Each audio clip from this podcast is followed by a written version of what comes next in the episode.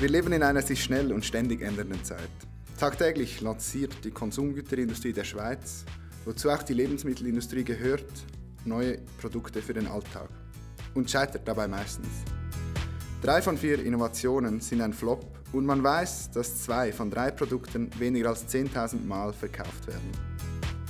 Wer also die Erwartungen der KonsumentInnen nicht versteht, steuert unweigerlich auf einen Misserfolg zu. Darum gehen wir heute der Frage nach, was denn Innovationen erfolgreich macht. Und um das herauszufinden, treffe ich heute Patrick Bürgisser von der Haffel. Die Haffel ist die Hochschule für Agrar-, Forst- und Lebensmittelwissenschaften und bietet Studiengänge in diesen Bereichen an. Außerdem bietet sie auch Weiterbildungen an und betreibt Forschung. Patrick ist Dozent für Innovationsmanagement und Sensorik an der Haffel. Mein Name Robert Spies.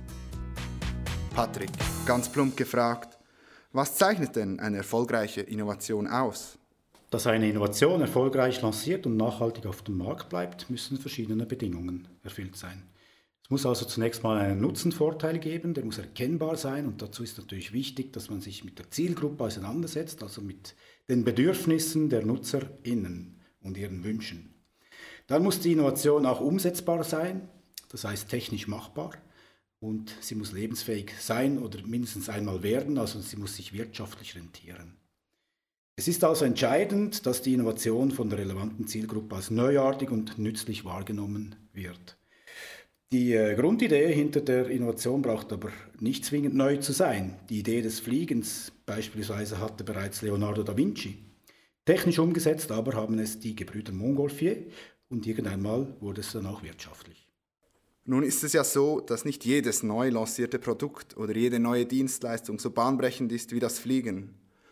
Und das Essen von morgen kann auch nicht immer komplett neu erfunden werden. Was macht denn die Lebensmittelindustrie im Hinblick auf Innovationen?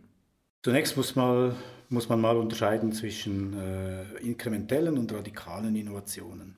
Inkrementelle Innovationen sind beispielsweise neue Flavors bei Joghurts, also Ananas äh, mit Pfefferminze oder so. Und radikale Innovationen zielen dann schon eher darauf ab, wirklich einen radikalen neuen Nutzen zu schaffen. Äh, das ist dann meist auch sehr aufwendig, äh, solche radikale Innovationen zu platzieren. Man muss aber auch unterscheiden, in welchem Bereich die Innovation stattfindet. Also hierzu gibt es in erster Linie natürlich die Innovationen, die vom von Konsumentinnen und Konsumenten auch wahrgenommen werden, also die eher produktbezogen sind.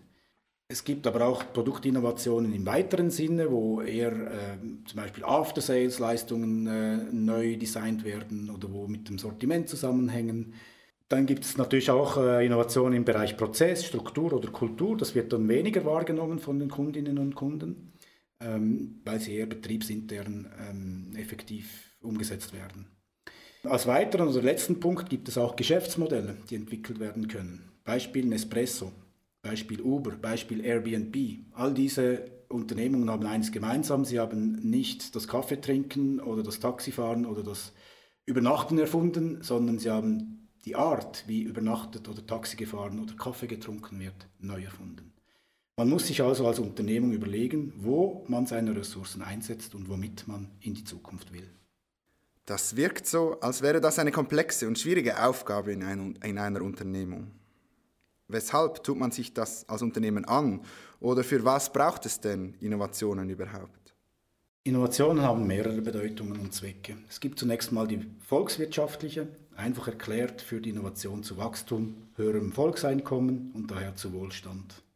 Zweitens die betriebswirtschaftliche. Unternehmen, die nicht in der Lage sind zu innovieren, werden, äh, ob kurz oder lang, Konkurs gehen und nicht mehr wettbewerbsfähig sein. Und drittens gibt es noch die gesellschaftliche, nämlich äh, dadurch, dass das starke weltweite Bevölkerungswachstum und der globale soziale Wandel bedingen, dass Innovationen eine Schlüsselrolle zugemessen wird. Was sind denn die Voraussetzungen oder Rahmenbedingungen, damit Innovation stattfinden kann? Betrachten wir diese Frage mal insbesondere im Kontext einer Unternehmung. Ähm, Innovation hat viel mit Kultur bzw. Unternehmenskultur zu tun.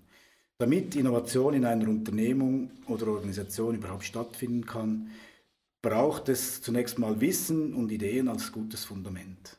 Dann könnte man das ähnlich wie einem Haus sehen als Säulen dazu, nämlich das Wollen. Man muss innovieren wollen. und man muss auch innovieren dürfen. Das selber hat dann mit der Organisationsstruktur zu tun und man muss auch innovieren können, was wiederum mit den Kompetenzen zu tun hat.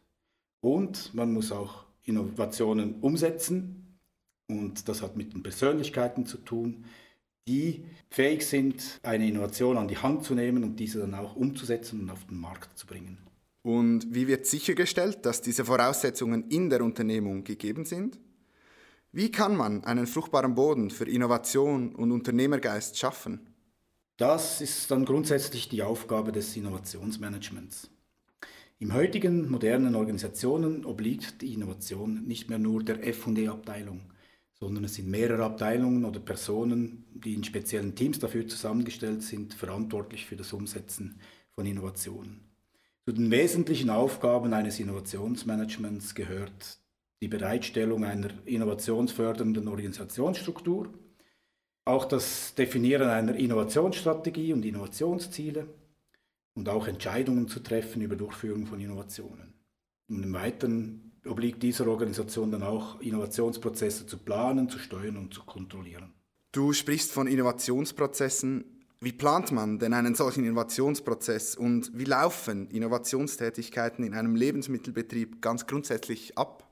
In den meisten Betrieben gibt es etablierte Prozesse, die schon mehrere Jahre erfolgreich so laufen. Ähm, diese Prozesse beruhen auf Phasen und Meilensteinmodellen und äh, beinhalten eigentlich äh, Phasen wie Vorstudie, wo eben abgeklärt wird, ob die Innovation wirklich Sinn macht, ob es ein Bedürfnis dafür gibt. Dann wird eben entschieden, ob eine Entwicklung stattfinden kann, stattfinden soll. Und wenn dann die Prototypen vorliegen, entscheidet man, äh, ob das Produkt oder die Innovation in die Realisierungsphase geht, also in die Umsetzungsphase. Und danach äh, kommt es zur Markteinführung, sofern erfolgreich. Und nachher gehört eigentlich noch dazu, zu, zu kontrollieren, ob die Markteinführung erfolgreich war und ob das Produkt sich dann auch am Markt behaupten kann. Von dieser grundsätzlichen Vorgehensweise weichen wohl die wenigsten Betriebe ab. Was jedoch seit ein paar Jahren so zum guten Ruf gehört, ist die Vorgehensweise nach Design Thinking. Design Thinking, was ist das? Design Thinking ist ein Innovationsprozess, der in sechs Phasen abläuft. Design Thinking heißt auch Orientierung an den NutzerInnen. Design Thinking heißt, sich in erster Linie mit dem Problem zu befassen. Und Design Thinking ist auch eine Toolbox. Beim Design Thinking entstehen viele unfertige Lösungen und das frühe Scheitern wird damit provoziert, um möglichst rasch aus den Fehlern zu lernen und neue, vielleicht auch unfertige Lösungen zu schaffen, die wiederum eben getestet werden, den Nutzerinnen und den Nutzern vorgelegt werden, damit diese ein Feedback dazu geben können, ob das jetzt äh, ihr Bedürfnis löst, respektive befriedigt, oder ob das noch äh, einer weiteren Schlaufe bedarf, um das Produkt zu perfektionieren. Design Thinking heißt also, ein Problem immer wieder aus verschiedenen Perspektiven zu betrachten und es auch neu zu definieren. Und was ist genau der Vorteil an dieser Methode? Der Vorteil liegt darin, dass äh, wenn wir sehen, wie schnell sich die Welt heute dreht, ähm, bis, bis ein komplexes Problem analysiert ist, ein Konzept dazu erarbeitet und umgesetzt wurde, äh, sieht alles schon wieder ganz neu aus. Design Thinking also beschleunigt den Entwicklungsprozess und ist durch die Nutzerorientierung grundsätzlich flop-resistenter und schneller und effizienter auch, sodass die Floprate von drei von vier deutlich verringert werden könnte. Vielen Dank, Patrick, dass du dir Zeit genommen hast, um mit mir über die Herausforderungen und Chancen von Innovation zu sprechen. Wie ihr gehört habt, ist Innovation also zwar einerseits kompliziert und aufwendig, aber andererseits auch absolut vital für Unternehmungen. Ich hoffe, ihr habt das im Hinterkopf, wenn ihr das nächste Mal ein neues Produkt im Regal findet und dass das euch hilft, um den ganzen Effort, der hinter diesem Produkt steckt, wieder ein bisschen mehr zu schätzen.